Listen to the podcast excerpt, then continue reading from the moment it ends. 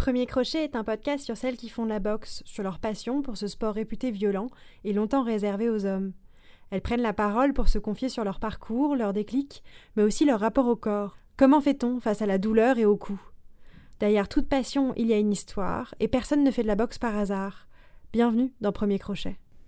Dans cet épisode, Elisabeth nous raconte sa pratique du Muay Thai dans un club à Paris depuis plus de deux ans. Jusqu'à maintenant, moi je travaillais pour des gens euh, auxquels je consacrais tout. Je consacrais tout aux entreprises euh, dans lesquelles j'étais. Et, et, je me posais pas la question de savoir ce que moi je voulais, ce qui moi me faisait du bien, ce qui me faisait plaisir. Et c'est pour ça que je pense qu'on peut rater toute sa vie la bouffée d'air. J'ai saisi la boxe euh, comme cette bouffée d'air.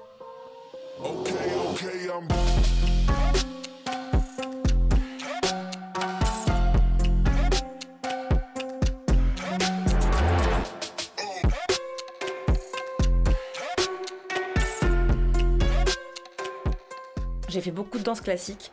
Ma, mère euh, dansait, ma tante aussi, et euh, ma tante a longtemps été prof de danse. Donc mes premiers cours, je les ai pris avec ma tante. Et euh, j'ai adoré ça. Mais après, donc bon, ma tante a arrêté d'enseigner la danse. Et, et, là, il a fallu se mettre au classique. Je dis il a fallu, ça m'a plu mais quand même, ça n'a jamais été le mode de danse et d'expression corporelle qui me correspondait le mieux. La danse classique, j'avais pas le corps pour ça. Et au fur et à mesure que tu prends des cours, que tu danses, tu t'en rends compte. Euh, tu vois que les filles qui vont, euh, qui vont faire carrière ou qui vont faire plus, enfin qui vont rentrer au conservatoire, etc., elles n'ont pas le même physique que toi. J'étais une danseuse très physique, pas du tout allongée, qui fout son pied à la tête, tranquillou, etc. Je suis pas du tout ce genre de danseuse-là. Mais c'est pour ça que moi je me suis éclatée euh, sur le hip-hop ou le coupé décalé. Parce que là, pour le coup, comme j'ai un physique très dynamique et un bon cardio, moi je peux m'agiter sans aucun problème pendant des heures et prendre énormément de plaisir. Mais ça, je l'ai jamais eu avec la danse classique. Je me suis dit, si je passe par cette, école, le fait de faire beaucoup de classiques et tout, j'aurais des facilités à apprendre euh, d'autres types de danse. Donc euh, je me rassurais en me disant, de toute façon, c'est pas perdu. Je fais de la danse classique, euh, j'ai fait de l'allemand, après j'ai fait du droit. Moi j'ai passé mon bac d'histoire en allemand. Hein. Ouais, ouais, et, pourquoi? Parce que dans cette même logique de si tu fais l'allemand, tout le reste te paraît très facile. Alors ça, je le confirme. Hein.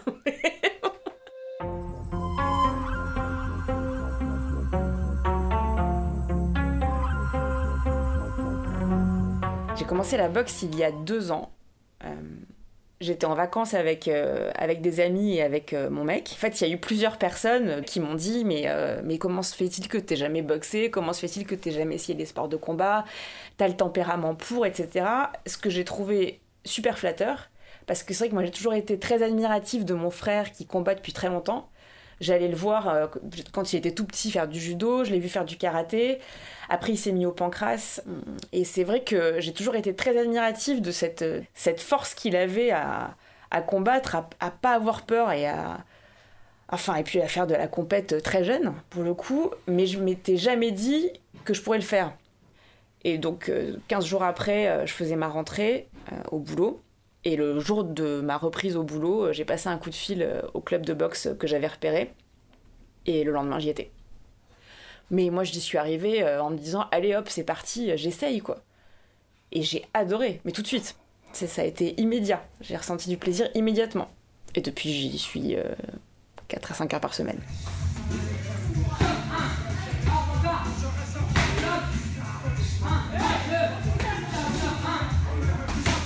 Il y a une injonction à pas s'abîmer, injonction que j'ai suivie euh, de façon totalement inconsciente. Hein. Donc en fait, je me posais pas du tout la question, moi, de me mettre euh, au sport de contact, alors que euh, j'ai toujours aimé le rugby. Il y a quand même, enfin, on, le sent en permanence. D'ailleurs, on voit quand tout de suite, dès qu'on a un, un coup, n'importe quoi, tout de suite ça fait paniquer les gens, alors que quand on voit un mec qui a un cocard, on lui demande si la personne en face a pris plus cher.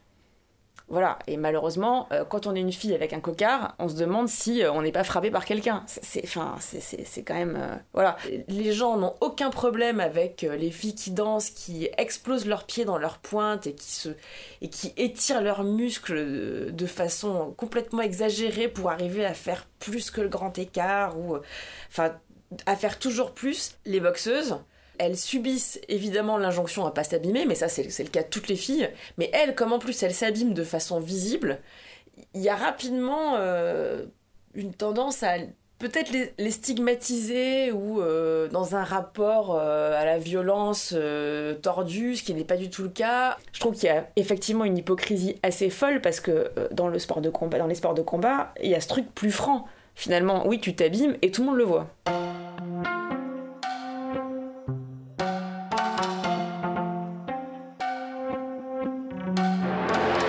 Un truc qui était assez drôle qui m'est arrivé quand j'ai commencé à boxer. Euh, mon, ancien, euh, mon ancien patron, euh, qui est un, très bon ami à moi, lors d'une réunion, m'a vu débarquer avec un cocard et m'a dit Ah bah je te l'avais dit. Et c'était, assez drôle parce que on aurait dit qu'il pensait que je mesurais absolument pas le risque que je prenais à effectivement prendre un coup, être abîmé, etc. Et, ça, moi, ça m'a fait beaucoup rire parce que, en fait, c'est lui qui avait pas pris la mesure de ce que je faisais et c'est lui qui s'était pas rendu compte que je pouvais euh, bah, avoir des bleus, enfin prendre des shoots, quoi.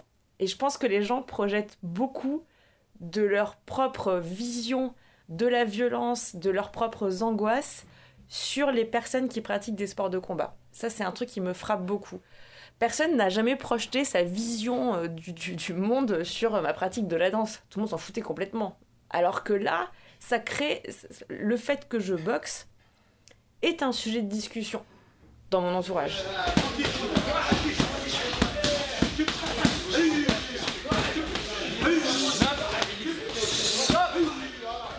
J'ai été très marquée par un de, mes grands amis qui un jour m'a dit euh, je viendrai pas euh, te voir euh, je viendrai pas voir tes combats parce que j'ai pas envie de te voir te faire frapper. Il me retirait en fait la, possibilité de, de moi d'exprimer aussi enfin de mettre plutôt la, la, violence que je peux avoir en moi comme chacun de nous en fait au service justement d'une pratique sportive et d'une stratégie que je mets en place sur un tatami, un ring, euh, enfin là, où on met quoi. Et, donc j'avais trouvé ça extrêmement blessant et ça m'avait fait beaucoup réfléchir à la perception qu'on pouvait avoir de, ce que je fais. Moi je sais pourquoi je suis là, je sais pourquoi je boxe, je sais les risques que je prends.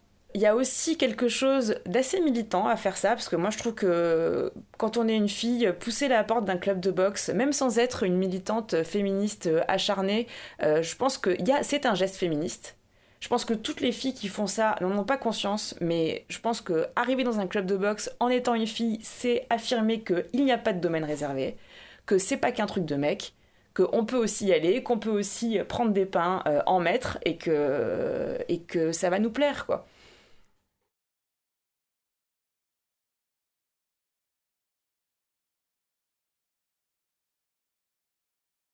Quand tu dis je fais de la boxe taille, c'est vraiment euh, l'effet que ça peut créer sur, les gens que ça enthousiasme est, génial. Alors ça, crée un effet encore pire que quand tu dis que tu fais de la boxe française sur les gens qui n'aiment pas ça. Parce qu'en plus, c'est très clairement identifié comme un, comme un sport de frappe. Toute, cette espèce de culture aussi euh, très urbaine qu'il y a autour. C'est vrai que les boxeurs et les boxeuses, quand ils arrivent sur des galas, euh, globalement, ils arrivent sur des morceaux de rap Enfin, je veux dire, ça va de, de Booba euh, à Sniper en passant par. Et donc, c'est vrai qu'il y a toute cette culture-là. Et euh, en même temps, matinée de musique euh, traditionnelle taille, quoi. Donc, c'est très surprenant et c'est un truc que je trouve assez génial, moi. Extrait des Lascars, Je fais de la taille, épisode 1, sorti en 1998 sur Canal. Ouais, mais Karim, là où il va, tu vois, c'est des tournasses. Moi, je te dis, mon prof de taille nous entraîne à donner des coups sur la barre de fer, tu vois. Non. Je te dis maintenant, mes tibias, c'est de la baramine.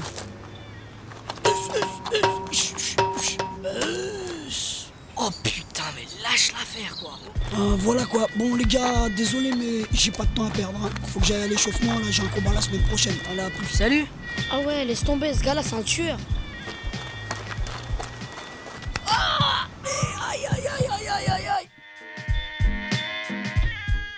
C'est vrai que au travail, euh, je suis toujours euh, maquillée, coiffée, nickel. Euh, en revanche, quand je boxe, moi d'avoir ce côté très naturel, beaucoup plus cool et en fait, j'adore ça et c'est vrai que je me sens du coup beaucoup plus, beaucoup plus sûre de moi. Il y a quelque chose de simple dans la boxe Et c'est ce qui fait que c'est aussi un, pour moi vraiment quelque chose de noble. C'est, la simplicité est quelque chose de, rare et de très précieux.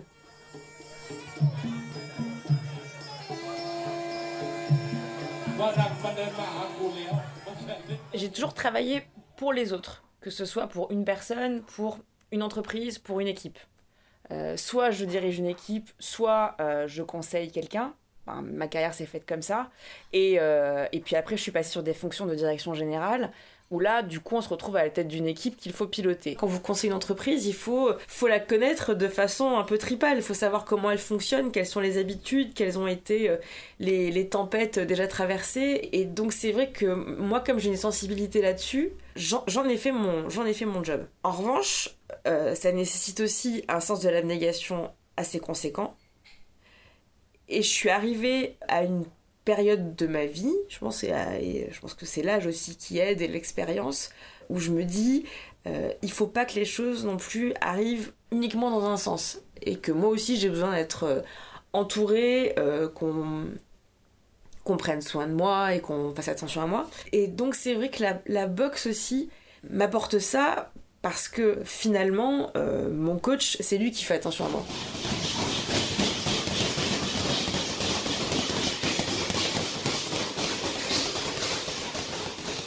J'ai l'habitude de gérer des crises au travail et c'est vrai que euh, quand vous vous retrouvez à gérer une crise, que ce soit dans le cadre euh, d'un journal, d'un ministère, de n'importe quel euh, job que j'ai pu faire, vous êtes en première ligne, vous prenez tout dans la figure.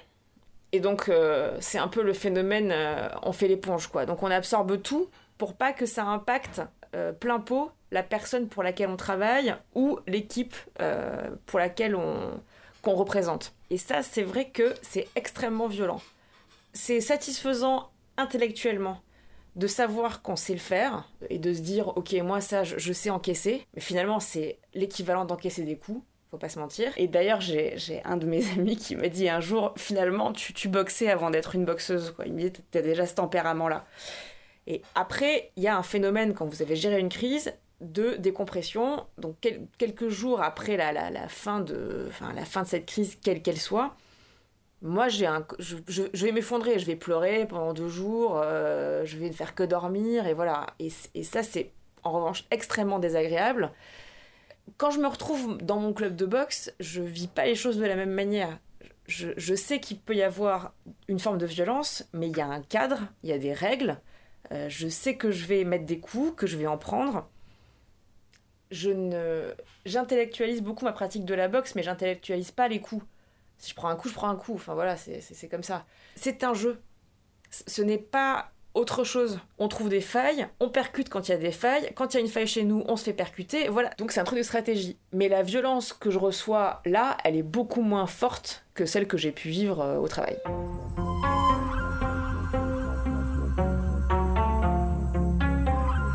Je pense qu'on boxe exactement comme on est dans la vie.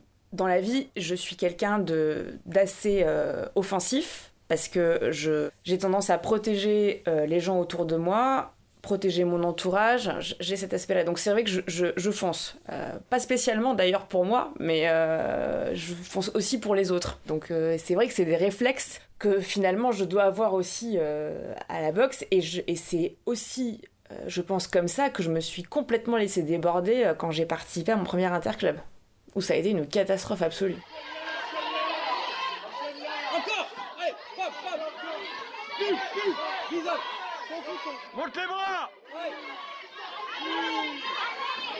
Premier interclub que j'ai fait, je boxais depuis un an. J'étais euh, ultra motivée, euh, je m'étais dit faut que j'essaye, etc.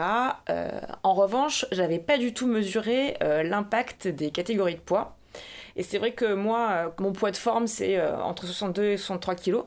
Je fais 1m70. Et du coup, bah, je m'étais inscrite naturellement en plus de 60. Donc il y a eu le problème du poids que j'avais pas mesuré.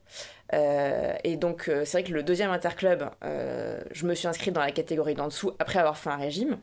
Mais j'avais pas mesuré ça et j'avais pas non plus mesuré le poids du public. Parce que finalement, quand, quand tu danses, pour faire une comparaison, tu vas aller sur scène, tu, danses, personne ne dit rien et les gens applaudissent à la fin. Après, tu vas avoir euh, ton prof qui va te faire des remarques, etc., qui va te débriefer, mais ça se passe pas au moment où tu, où tu te produis. Alors que là, en fait, tout le monde devient ton coach. Les gens se mettent à crier, vas-y, mets un bras, mets une jambe. Enfin, donc, euh, déjà, c'est hyper déroutant. T'as envie de dire, mais vas-y, prends ma place, on verra ce que tu fais.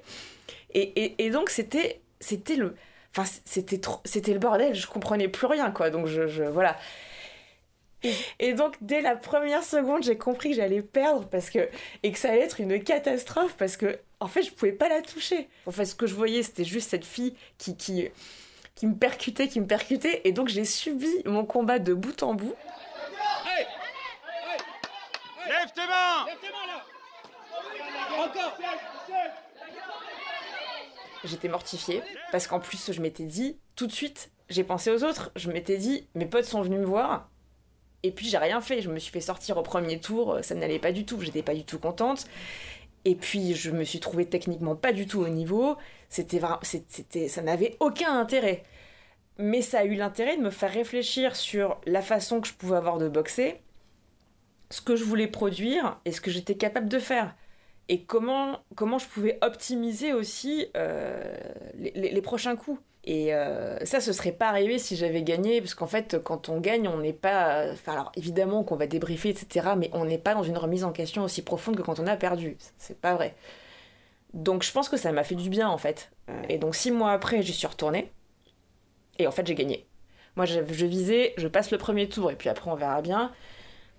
Et j'ai donc combattu deux fois, et donc la deuxième fois en finale j'ai gagné. Alors là, là, j'étais dans un état de fierté. Euh, j'étais tellement heureuse. Enfin, et puis là, pour le coup, tous mes potes étaient euh, comme des dingues. Euh, c'était, c'était super. Enfin, et j'étais hyper émue en même temps. Alors que, enfin, comme je disais, c'est pas du tout, c'est pas du tout une compétition officielle. Mais comme on boxe aussi, on boxe face à soi-même, pas uniquement face aux autres. Et là, ça a été une source de satisfaction où je me suis dit, ben, c'est bon, j'ai réussi.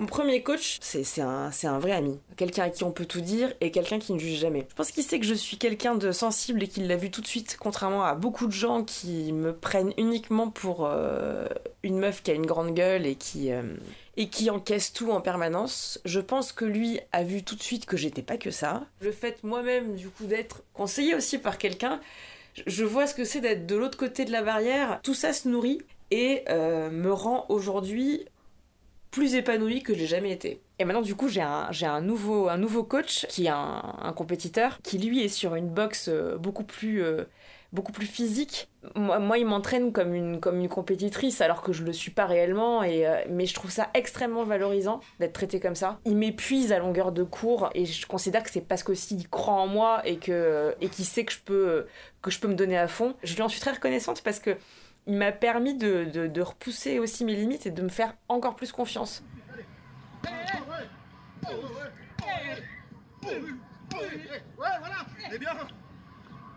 Étant pas compétitrice euh, moi-même, j'ai pas encore eu ce problème-là. Euh, bon, peut-être que je l'aurai jamais, on verra, mais, euh, mais c'est vrai que c'est quelque chose, enfin, c'est un sujet auquel j'ai vite pensé en me disant, mais en fait, j'ai deux kilos de plus avant d'avoir mes règles, comment ça se passe en fait? Et comme c'était un sujet qui était évoqué sans aucun problème avec mon, premier coach, bah, j'en ai parlé euh, très librement euh, au coach qui a pris la suite pour lui dire euh, attention, il y a un moment dans le mois où je suis pas très bien, donc il y a des trucs que, je préfère éviter. Et c'est vrai que c'est là aussi que c'est compliqué d'être une fille, c'est que un mec il va être fatigué ou il va être en forme mais il n'a pas le problème d'avoir mal au ventre euh, de se dire que là vraiment c'est plus compliqué euh, qu'il a gonflé que c'est voilà. Enfin je dis pas que c'est facile d'être un mec quand on boxe mais il y a des contraintes qu'il n'y a pas. De la même manière que le fait de se dire qu'à un moment on va vouloir un enfant ça va conduire à arrêter. Pour un, un temps certes et il peut y avoir une reprise après mais quand même c'est très contraignant